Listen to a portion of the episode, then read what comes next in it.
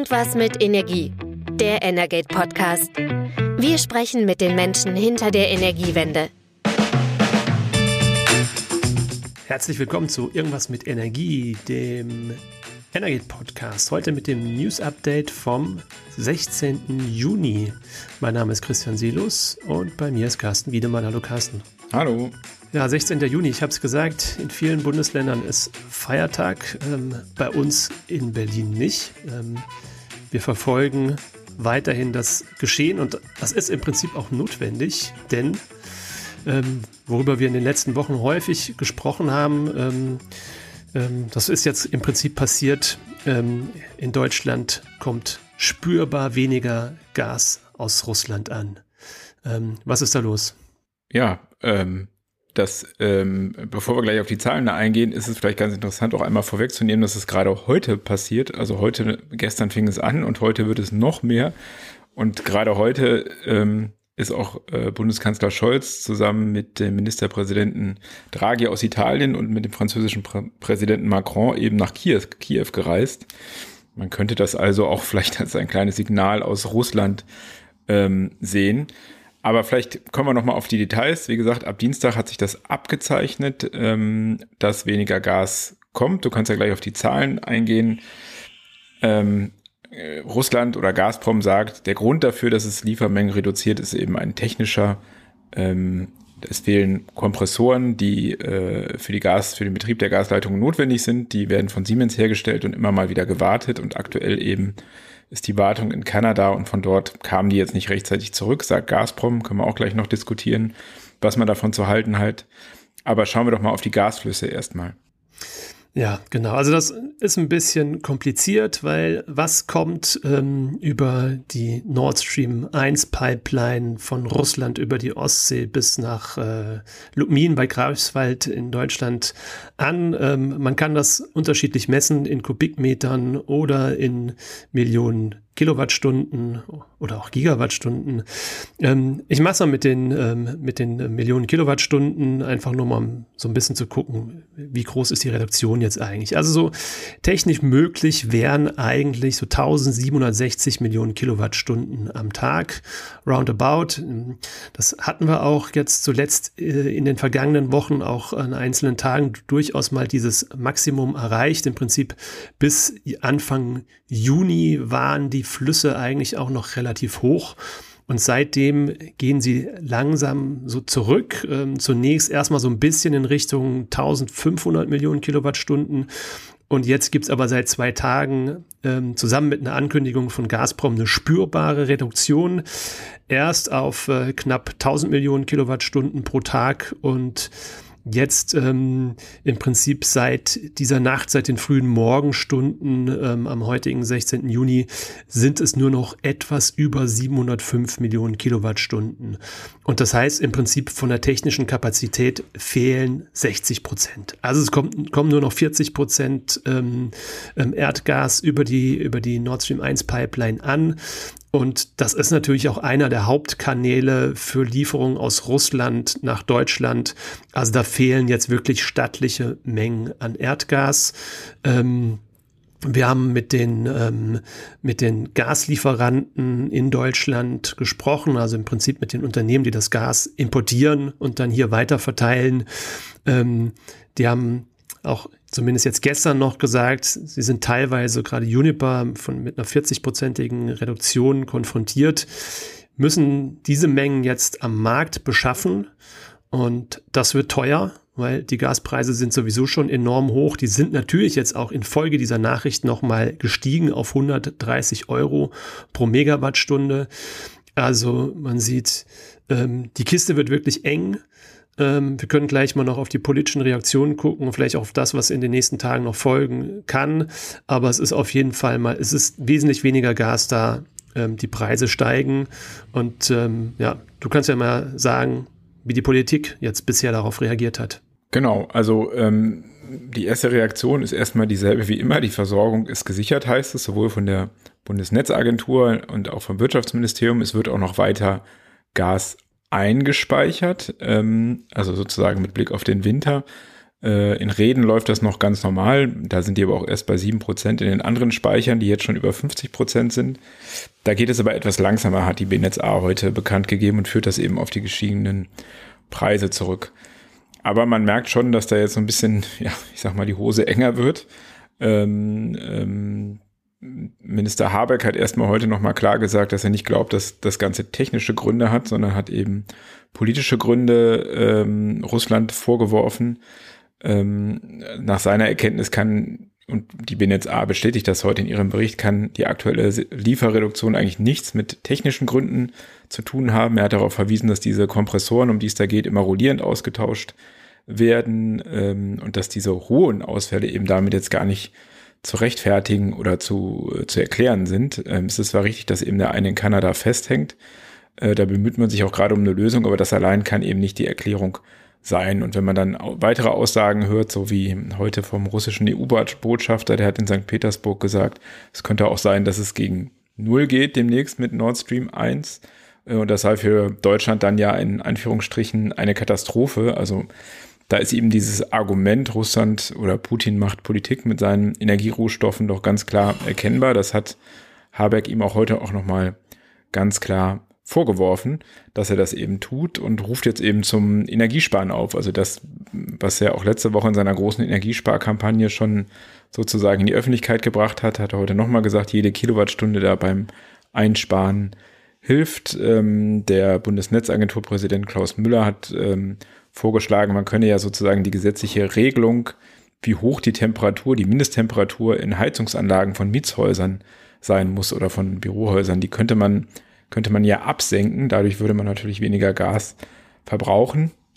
Ich habe da nochmal nachgefragt bei der Immobilienbranche, die machen das ohnehin schon. Also die, der Verband GDW hat äh, bestätigt, dass sie schon ihre Mitgliedsverbände und Unternehmen äh, darum gebeten haben, dass man das jetzt schon macht, sozusagen an die Mindestgrenzen der Vorgaben ranzugehen, um eben einfach Gas zu sparen, weil alle Angst haben vor den großen Nachzahlungen, weil die Gaspreise eben so hoch sind. Da rollt eben noch eine ganze Welle auf ähm, Mieter und Mieterinnen zu. Das ist absehbar.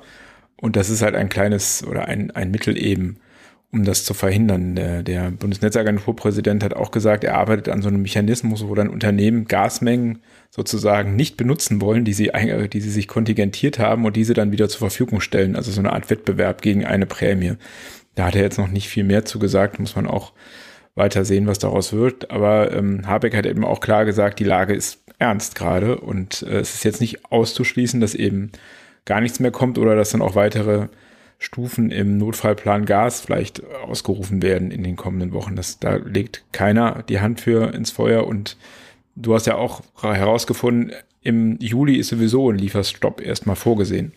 Ja, also genau, das ist auf der Webseite des Betreibers von Nord Stream 1 ähm, auch zu lesen. Vom 11. bis zum 21. Juli äh, stehen Wartungsarbeiten an. Das ist auch nichts Ungewöhnliches. Natürlich wird so eine, so eine Pipeline auch gewartet und gerade jetzt im Sommerzeitfenster ist das natürlich auch ähm, gut machbar, weil der Gasbedarf generell ja eigentlich niedriger ist. Und ähm, da wird also definitiv die Pipeline demnächst mal für zehn Tage auch komplett ausfallen. Dafür sind natürlich ja dann auch die Gasspeicher da. Ähm, es gibt ja auch noch alternative Transportrouten, also zum Beispiel über die Ukraine. Und wir haben ja auch schon mehrfach darüber gesprochen, dass trotz all der kriegerischen Auseinandersetzungen die, die Gasflüsse über die Ukraine bisher weitestgehend stabil sind. Ähm, es gibt auch Stimmen aus dem Markt, die sagen, ja, gut, also selbst wenn es technische Einschränkungen momentan bei Nord Stream 1 gibt, ähm, Gazprom hätte die Möglichkeit, ähm, über die Ukraine Transitroute mehr Erdgas ähm, nach Westeuropa zu liefern, aber das passiert eben nicht, ähm, woraus man ja sicherlich ja, schließen darf, so wie es Habeck auch getan hat, ähm, dass, äh, dass da politische Gründe auch dahinter stecken, ähm, dass momentan jetzt weniger Gas bei uns ankommt. Genau, also da werden die nächsten äh, Tage und Wochen bestimmt sehr spannend werden. Dann äh, werden wir sicherlich auch noch weitere Maßnahmen sehen. Habeck hat, heute auch nochmal darauf hingewiesen, dass man eben sich gesetzlich vorbereitet hat. Wir äh, wissen ja, das Energiesicherungsgesetz, das wurde angepasst, äh, was sozusagen Verstaatlichung ermöglicht. Jetzt geht es gerade um das äh, Ersatzkraftwerke-Bereitstellungsgesetz, also wo sozusagen die Gasverstromung ähm, verhindert werden soll durch Pönale in einem im Zweifelsfall. Und er hat auch gesagt, naja, diese Instrumente will man zwar nicht anwenden, aber wir wenden sie, die würden dann halt angewendet. So, solche Situationen kennt man noch nicht. Das äh, Gesetz jetzt, was die Gaskraftwerke betrifft, das ist gerade noch im Bundestag zur Verhandlung. Das muss noch jetzt in den nächsten zwei Wochen verabschiedet werden. Aber ähm, ja, also diese Instrumente könnten dann doch irgendwie ähm, zur, äh, in absehbarer Zeit zur Anwendung kommen. Und ähm, wie sehr sich die Bundesregierung eben vorbereitet, sieht man ja vielleicht auch in dieser Woche, ähm, dass sie eben verkündet hat, dass sie eben Gazprom Germania, also die ehemalige Tochter, muss man ja sagen, von Gazprom, die ja in Treuhänderschaft der BNetzA ist, äh, stützen will mit, äh, ich glaube, 10 Milliarden, also mit einer großen Summe, damit äh, die Gas einkaufen können, weil eben die Lieferverträge, die es mal gab, die gelten so nicht mehr und da muss jetzt Gas am Markt besorgt werden und da, weil eben kein Geld dafür da ist, springt da jetzt erstmal die staatliche KfW ein. Also da werden eben alle Hebel in Bewegung gesetzt, um sozusagen ähm, an Gaslieferungen zu kommen. Mhm. Ja, und das der Name Gazprom ähm, wird auch aus der Firmenbezeichnung gestrichen. Das Unternehmen soll künftig den Namen Securing Energy for Europe tragen äh, Sefe abgekürzt. Da bin ich schon gespannt, ähm, wie sich äh, das etabliert, diese Abkürzung. Ähm, aber auch daran sieht man, ähm, ja, die ehemalige russische Gesellschaft ähm, geht damit im Prinzip jetzt dauerhaft auch in deutsche Hand über 10 Milliarden Euro ähm, Absicherung. Das ist natürlich eine Menge Geld und da ist davon auszugehen, dass die auch weiterhin ja, in, in deutschen Händen bleibt, dann sogar gegebenenfalls eben mit einer dauerhaften Staatsbeteiligung. Schauen wir vielleicht nochmal auf ein anderes Thema, was aber auch fossile Energien zumindest betrifft und äh, deren Verbrauch oder deren Verbrennung, nämlich den EU-Emissionshandel. Ähm, da gab es ja zuletzt verschiedene Versuche, äh, Reformen da anzustreben und auch einen neuen Emissionshandel für Verkehr und Gebäude einzuführen. Das ist aber ja ähm, am 8. Juni war das, glaube ich, erstmal gescheitert im Parlament, äh, recht äh, sozusagen überraschend und äh, kurzfristig. Aber anscheinend hat man sich da jetzt doch irgendwie auf eine Lösung geeinigt. Äh, was ist denn da jetzt passiert? Ja, genau. Wir haben in der letzten Woche in unserem Podcast kurz darüber gesprochen. Ähm, ja, es gab die Absicht, ähm, den europäischen Emissionshandel zu reformieren weiter zu verschärfen und so auch für, für mehr CO2-Minderung zu sorgen. Ähm, da gab es aber einen Streit, weil insbesondere den Sozialdemokraten und auch den, den Grünen ähm, die, die Pläne und Vorhaben nicht ambitioniert genug waren. Und es kam eigentlich relativ überraschend, dass ähm, die Reform des EU-Emissionshandels dann im EU-Parlament erstmal abgelehnt wurde. Aber es sind sofort Nachverhandlungen gestartet ähm, ähm, von der konservativen Fraktion EVP, den Sozialdemokraten und den Liberalen. Ähm, und ähm, ja, die haben sich im, im Kern nochmal ähm, dazu ausgetauscht, wie der CO2-Reduktionspfad für, für, den, in, für die Industrie und den Stromsektor aus, ähm, ausgestaltet werden soll. Ähm, die Sozialdemokraten, muss man vielleicht kurz einschieben, die wollten ursprünglich eine CO2-Minderung von 67 Prozent ähm, von 2005 bis 2030 ähm, in der neuen Regelung festschreiben. Ähm, ja, der Vorschlag, der dann abgelehnt wurde, der hatte da nur 63 Prozent vorgesehen. Das, das war das Hauptargument der, der, der Sozialdemokraten. Jetzt haben die Fraktionen einen Kompromiss ähm, erreicht. Es bleibt bei den 63 Prozent. Ähm, ja, so sind Kompromisse manchmal, aber ähm, die kostenlose Zuteilung von CO2-Zertifikaten für die Industrie, die läuft jetzt schneller aus. Ähm, da gibt es eine Übergangsregelung, die soll schrittweise auslaufen. Ursprünglich hätten ähm, große Industrieunternehmen noch bis 2034 kostenlos CO2-Zertifikate erhalten. Das Ganze endet jetzt zwei Jahre früher. Ähm, ja, ich glaube, so richtig viel haben die Sozialdemokraten da vielleicht nicht erreicht, aber es gibt einen Kompromiss, der jetzt auch zur Abstimmung gestellt werden soll. Die Grünen sind auch dabei und loben, dass, dass Europa auf dem Klimapfad bleibt. Und ich denke, es ist auch absolut äh, wichtig, ähm, dass es ähm, da weitere Verschärfungen gibt und weitere Maßnahmen und weiteren politischen Druck, weil das sieht man nämlich gerade auch, wenn wir nochmal nach Deutschland gucken auf das Jahr 2021. Da hat das Umweltbundesamt jetzt gerade aktuell ähm, neue Zahlen vorgelegt. Wie viele CO2-Emissionen hat, haben die verschiedenen Branchen in Deutschland eigentlich ausgestoßen? Ja, und wir sehen, die Corona-Delle ist vorbei. Da ging die CO2-Emissionen ja deutlich zurück aus vielerlei Gründen. Ähm, weniger Nachfrage in den Industriesektoren, weniger Mobilität. Ähm, und jetzt ähm, kommt der Rollback. Wir sehen ähm, einen Anstieg der Emissionen um 11 Prozent. Also wir sind fast schon wieder auf Vor-Corona-Niveau.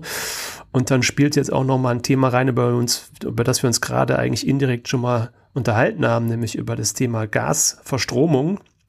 Ähm, die Gaspreise waren ja auch 2021 schon hoch, weil sich im Prinzip diese ganzen ähm, kriegerischen Auseinandersetzungen in der Ukraine schon angedeutet hatten und von Russland auch gerade im Bereich der Energiepolitik schon vorbereitet war. Und aufgrund der hohen Gaspreise sind die Gaskraftwerke eben weniger gelaufen und dafür mehr Kohlekraftwerke, die deutlich mehr CO2 ausstoßen als die Gaskraftwerke. Ja, und man sieht, der Energiesektor, der galt in den letzten Jahren immer so ein bisschen als Musterknabe beim Klimaschutz. Ja, und jetzt wird er plötzlich zum Schmuddelkind, denn die CO2-Emissionen sind um 14 Prozent gestiegen, 2021 im Vergleich zu 2020. Ähm, liegt auch ein bisschen daran, dass es auch noch zusätzlich auch noch ein schlechtes Windjahr war. Aber das war also das erste Mal seit 2013, dass im Energiesektor, im Stromsektor die, die Emissionen wieder gestiegen sind. Ähm, und da muss ich auf jeden Fall was tun. Ähm, denn gerade wenn wir nochmal zurückblicken auf das aktuelle Jahr 2022, ähm, wird dieses Problem der verstärkt eingesetzten Kohlekraftwerke im Vergleich zu den Gaskraftwerken ja nochmal stärker werden. Was das ja auch jetzt ein bisschen verschärft, schon die, angesprochenen Pläne, die Gasverstromung zeitweise zu verbieten. Denn das ist ja gekoppelt mit dem Gedanken, dass dann die Kohlekraftwerke äh, länger laufen. Die sind ja jetzt in so einer ähm, extra Reserve bis 2024 in einer verlängerten. Ähm, das bedeutet natürlich auch, dass da im Energiesektor die Emissionen noch weiter ansteigen würden. Du hast schon gesagt, der Energiesektor galt immer da bis, bisher als ein Vorreiter. Die Industrie hat da nicht so viel geliefert, das ist auch weiterhin so geblieben, aber vor, vor allem Verkehr und Wärme ja nicht. Aber jetzt fällt eben der Energiesektor auch aus und wir, wir wissen ja, es gibt ein Klimaschutzgesetz, was eben äh, gewisse Vorgaben macht. Also man kann sich dann schon fragen, wie das äh, dann in den kommenden Jahren überhaupt eingehalten werden kann, wenn eben das Klimaschutzgesetz sagt, ihr habt zum Beispiel im Energiesektor eure Emissionen gerissen, ihr braucht ein Sofortprogramm und das kann ja nur halten, heißen, naja, keine Kohle mehr, aber in dem Fall ist es dann wirklich knapp. Wie will man das leisten, wenn man nicht irgendwo äh, den Verbrauch sozusagen regulativ reduzieren will? Das kann ich mir noch nicht so ganz vorstellen. Da wird man vielleicht auch dazu kommen, dass man da ein Moratorium macht oder so, wenn man nicht äh, auch die wirtschaftliche Entwicklung stark gefährden will. Und ähm, man kann jetzt bei diesen Emissionszahlen auch nochmal äh, auf das CO2-Budget gucken. Da gab es nämlich diese Woche auch äh, eine Analyse vom Sachverständigenrat für Umweltfragen oder vom sogenannten Umweltrat, der die Bundesregierung berät. Und der hat eben gesagt, wenn Deutschland sich auf den Weg begeben will zur Erreichung des 1,5 Grad Zieles, ähm, also bei der weltweiten Klimaerwärmung, die eben auf diesen Wert zu begrenzen, dann lägt sozusagen das verfügbare Restbudget bei äh, etwas mehr, bei 3,1 Milliarden Tonnen CO2. Das hört sich jetzt erstmal viel an, aber wenn man weiß, dass der Jahresausstoß 2019, also vor Corona, bei 800 Millionen Tonnen lag, äh, kann man sich ja ausrechnen, dass es nicht mehr allzu lange hin ist, bis dieses Budget äh, erreicht wäre, wenn man auf einen 1,75 Grad Fahrt kommen will. Äh, also als deutscher Beitrag, dann hätte man noch 6 Milliarden Tonnen, das ist aber auch nicht viel. Also absehbar laufen wir da doch schon in ein Problem hin. Wir erleben ja auch gerade wieder Hitzewellen. Also das Problem ist neben dem Ukraine-Krieg, also das Problem des Klimawandels sehr virulent. Ja, und dann weiß ich jetzt gerade auch keinen Ausweg, wie man das eben lösen will. Also das wird auf jeden Fall ähm, sehr schwierig werden. Mhm. Ja, also im Stromsektor im Prinzipiell ist er ja auf einem guten Weg mit, mit hohen erneuerbaren Anteilen. Es gibt klare Ziele. Ähm, die Sektoren Verkehr und Wärme, die laufen da auch noch hinterher. Du hast es gerade angesprochen. Ähm, Jetzt wird auch gerade infolge des Ukraine-Kriegs natürlich auch damit gerechnet, dass es einen verstärkten Wärmepumpenhochlauf gibt. Ähm, die E-Mobilität ist auch gefragt, äh, stärker zu wachsen, um da von fossilen Rohstoffen hochzukommen. Und beides sind natürlich auch Themen für den Stromsektor, weil das sind Stromverbraucher, die auch Spitzen verursachen, die für ja, eine schwierige Balance im, im Strommarkt sorgen können. Da sollte es eigentlich schon vor langer Zeit ähm, einen entsprechenden äh, Gesetzentwurf geben, wie man damit umgeht. Und ähm, du hast mal nachgefragt, was ist mit dem Gesetzentwurf, denn wir warten eigentlich schon relativ lange drauf. Genau, da geht es um das äh, steuerbare Verbrauchseinrichtungengesetz, auch bekannt als Novelle des ähm, Paragraphen 14a Energiewirtschaftsgesetz, was eben regeln soll, wie, wie man eben solche Verbraucher, zusätzlichen Verbraucher wie Elektroautos, Wärmepumpen einbringen kann ins Netz, also sozusagen managen kann, um eben lokal ähm, Netzüberlastungen zu vermeiden.